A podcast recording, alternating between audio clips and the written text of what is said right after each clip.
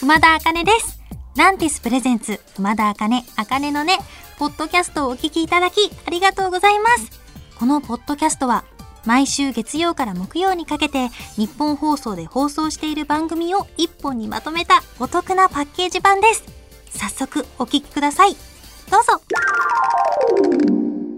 こんばんは、熊田茜です。今日は月曜日、どんな一週間の始まりでしたか？今このラジオはお布団の中で聞いてくれてるのかな？ねえ、ぬくぬくぬくぬくしてくださいよ。いやー、私ですね、この間、なんかちょっと面白かったことがあって、あのー起きた時にすごい目が腫れてたんですよ。やっぱむくっちゃう時ってあるじゃないですか。女の子の皆さんわかりますよね。もうあの、むくみは大敵ですよ。で、すごい目が腫れちゃって、で、その日お仕事もあったんで、え、どうしようってすごいパニクってたら、私妹がいるんですけど、妹がすごい Google 先生で調べてくれて、お姉ちゃん、ちょっとそこに寝ててって言われたんですよ。あ、わかったっつって。もう、こたつで寝てたら、妹が、ペタって何か私の目の上に置いたんですよ。で、すっごい静かに笑った後、10分待っててねって言われて放置されたんですよ。で、え、何が載ってるんだろう？と思って。で、起きた時に写真を見せられて、私の目に紅茶のティーパックが2つ置いてあったんですよ。えっ？て思って。で、それがでもすごい妹が優しいのが調べてくれて、その、出した後の紅茶？もう紅茶を作った後の、その、出がらしの紅茶のパックを冷蔵庫で冷やして、それを目に乗せると、なんかその紅茶の成分と冷やしてるそのパワーが、パワー 成分が目の中に染み込んで目の腫れが収まるっていうので、すっごい目の腫れが引いたんですよ。で、私この出来事がすごい嬉しくて、で、妹めちゃめちゃ優しいなと思って、こうツイートしようと思って、マネージャーさんにその出来事の話と写真を送ったんですけど、なぜか写真 NG が出たんですよ。なんでかなと思ったら、なんか、これはあまりにも良くないみたいな。これは全然載せられる写真じゃないって言われて、すごいショックだったんですよね。見栄えが悪いって言われて、見栄え？いや、みんなに見てもらいたかったですよ。いやー、なんかね、でもこの方法すごく聞いたんで、ぜひ皆さんもね、やってもらいたいなって思うんですけど、写真載せたかったけどダメだったんで、ちょっと皆さん、私のマネージャーさんに、くままねに OK がもらえる映える健康法を教えてくれませんか？皆さん、よろしくお願いします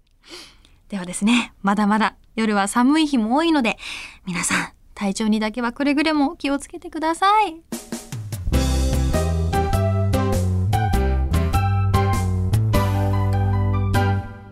こんばんは、熊田茜です。今日は早速、ラジオの前のあなたのメールを紹介しますよ。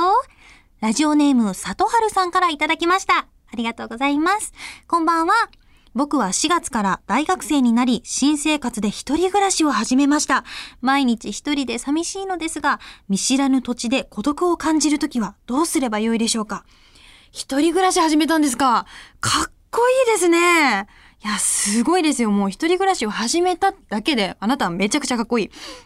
いや、孤独を感じちゃいますよね。だって今まで家族と一緒にいてさ、急に一人になってね、ご飯とかも一人で食べるようになったら絶対寂しくなっちゃう。すごく気持ちわかります。そっか。どうしたらいいんだろう。私もでも、これはちょっと違うかもしれないけど、人といても孤独に感じることがあってですね。なんか、私の言ってることなんて何も伝わってないんだろうなとか。なんか私は人に伝えられないんじゃないかとか、なんかそういうね、どうしようもないことをぐるぐるぐるぐる考えて、こう、すごい寂しい気持ちになっちゃう時があって、なんかそういう時に、私はなんかガッと何かに集中して、もうそのことを考えないようにする。例えばもう一本映画を見るとか、こう、私だったら、こう、たくさんいろんな品数のおかずを作る、お料理をするとか、そういう何かに集中したりとか、あと私もそういうふうに、こう、寂しくなっちゃって、こう、考え込んじゃった時にどうしたらいいかっていうのを、こう、調べてみたんですけど、紙に今自分が思ってることを書くっていうのがすごくいいらしくて、私もそれをやってすごくスッキリしたんですよ。なんか、こう、寂しいとか、なんか苦しいとかそういうのをバーって書き出して、こう矢印を引いて、なんでだろう？あ、今一人暮らしを始めたからだとか、あ、今日お昼ご飯を食べてないからお腹が空いてるから、こういう風に悪い風に考えちゃうんだとか、そういう風になんか書き出していくと、もうこれは調べたんで、ちゃんと科学的に証明されてるんですよ。頭がスッキリするらしいです。なんでね、ちょっと、一人暮らしを始めた佐藤春さん、ちょっとこういうのを試してみてはいかがでしょうか回答になったかな？ということで、ラジオネーム里春さん、メッセージありがとうございました。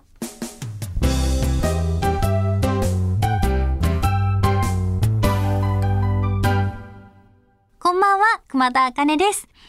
いやー、皆さん、最近、私はですね、元気をもらったものがありまして、映画なんですけど、私映画がものすごく好きで、こう、もともとは洋画ばっかり見てたんですけど、こう、演技の勉強しようと思って、こう、邦画だったり、韓国の映画だったり見るようになってすごい好きになったんですけど、こう、おすすめがありまして、メリーに首ったけっていう映画なんですけど、もうね、超笑けるんですよ。もう小学5年生男子になった気持ち。もうなんか素直に腹抱えて笑える映画なんで、こう落ち込んでる人にぜひぜひ見てほしい映画です。私の言ってる意味がわかると思います。お時間がある時にぜひ皆さん楽しんでみてください。今日はこんなメールが届いてますよ。ラジオネームてるさん。大学3年生の方からいただきました。わ、同い年じゃないですか？ありがとうございます。こんばんは。就職活動に向けて今年から資格の勉強やらインターンなどを始めないといけないのですが、なかなかやる気が出ません。エールを送ってほしいです。お願いします。やる気出ないよね。でもね、これ始めないといけないって思った時点で、あなたは偉い。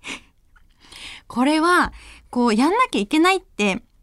ちゃんと逃げずに思えてる時点ですごくかっこいいことだと思います。やっぱりね、こう、全然できない時もありますから、そういう自分も責めちゃいけないしね。こう、私も今同い年で、私のお友達も看護学生だったり、保育士さんの資格を取るために頑張ってる子たちがいて、ちょうどこういう同じお話を今聞いてるんですよ、お友達から。こう、何回も何回も研修に行って、なんか、話さなきゃいけないんだよとか人前が苦手なんだよとかすごいねそういうやっぱりどこで頑張ってても辛かったりとか逃げ出したいことってあると思うんです。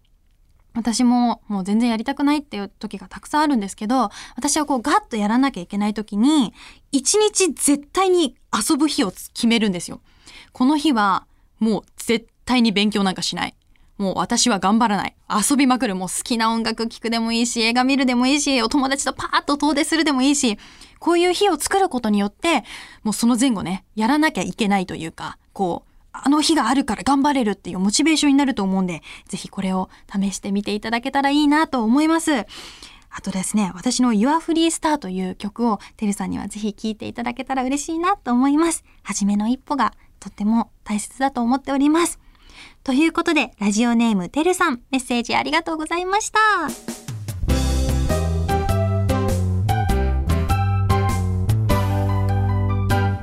こんばんは、熊田茜です。私が元気になるパワースポットは、おばあちゃんのお家です。いや、皆さん、元気になるパワースポットとかありますか？私はですね、本当におばあちゃんが大好きな、こう、大のおばあちゃん子でですね、私のおばあちゃんは、私は、こう誰よりもおばあちゃんを尊敬していてもうすごく強くてかっこいい女性なんですよ。でおばあちゃんみたいな人になりたいなこんな風に人に言葉を紡げる人間になりたいなっていつも思っててでこうおばあちゃん家に行くとですねなんかすごく心が柔らかくなるというか私すごい鼻がいいんですけどこう匂いで自分の気持ちがすごく変わるタイプなんですよねだから香水とかも大好きなんですけどなんかおばあちゃん家はですねこうなんて言ったらいいんだろう、温かみがあるベビーパウダーみたいな 匂いがするんですよ。でもおばあちゃんの匂いってありません？皆さん。きっとみんなも大好きなおばあちゃんの匂いがあると思うんですけど、このおばあちゃん家に行くとですね、すごいほっこりして、で、なんだろう、私一人でも家で歌ったり踊ったりするんですけどおばあちゃん家に行った時に歌ったり踊ったりするとおばあちゃんが全然合ってないリズムで手拍子をするんですよ。それがまた面白くてなんか私も元気にしてもらってるしおばあちゃんがそれで嬉しいなんか茜の声が聞けて嬉しいってこう笑ってくれてる姿を見て私も元気になるっていうもう私はすごく人を笑わせるのが大好きで、で、おばあちゃんは、やっぱ、あかねの失敗談でも成功した話でも何でも笑ってくれて、なんかたまにどうかなと思うのは、すごい悩みを相談した時に笑い飛ばされるっていう。で、その時に、えって思うけど、おばあちゃんからしたら笑い飛ばしちゃうようなことなんだって、自分の中で思った瞬間にスッと胸に落ちるというか、なんか、そういう心の大きく構える姿勢なんかそういうのおばあちゃんからすごく学ばせてもらってて、なんか軽く考えてもいいんだなとか、なんかいい意味でですよ。なんかこう今悩んじゃってるけど、もう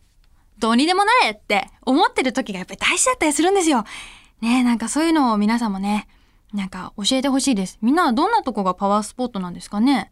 なんか私はあと意識してるのは嫌なことがあった場所を嫌なことがあった場所のままにしないっていう。のをすごい心がけてて、例えばね、友達と喧嘩しちゃった場所とか、もう一回行くと思い出しちゃうじゃないですか。あの時にこう喧嘩しちゃったなって。じゃなくて、その子と仲直りしてからそこに行くとか、そこでまたさらに楽しいことをする、本を読んでここは私が本を読む最高のスペースだって思い込む、もうそういうね、刷り込みは大事なんです。私はそうやっていつも生きているんです。ねえ、なんかこう、もういいんですよ。意外とこう軽く考えても楽しいことは舞い込んでくるんだな。その方が自分が受け入れられるんだなってすごく思ってます。てかこんなことを話してるうちにですね、今日読もうと思ってた格言があったんですけど、話しすぎちゃって読めなくなっちまいました。すいません。またね、次回読ませていただこうと思います。ということで、皆さんもどんなパワースポットがあるのか、または私の今の話を聞いてパワースポットに変えてやったぜって話とかね、ぜひ聞かせてください。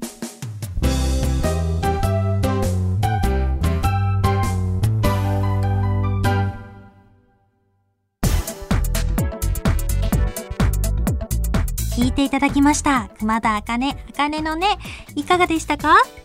この番組ではラジオの前のあなたからのメッセージをお待ちしています。あなたが日常で出会った格言、元気が出る言葉などを教えてください。受付メールアドレスは、あかねアットマークオールナイトニッポンドットコム、あかねアットマークオールナイトニッポンドットコム、すべて小文字で AKANE です。ツイッターは、ハッシュタグ、あかねのねをつけてつぶやいてください。最後のねは漢字の音になっております。また次回お耳にかかる日までお元気で、熊田あかねでした。まったねー。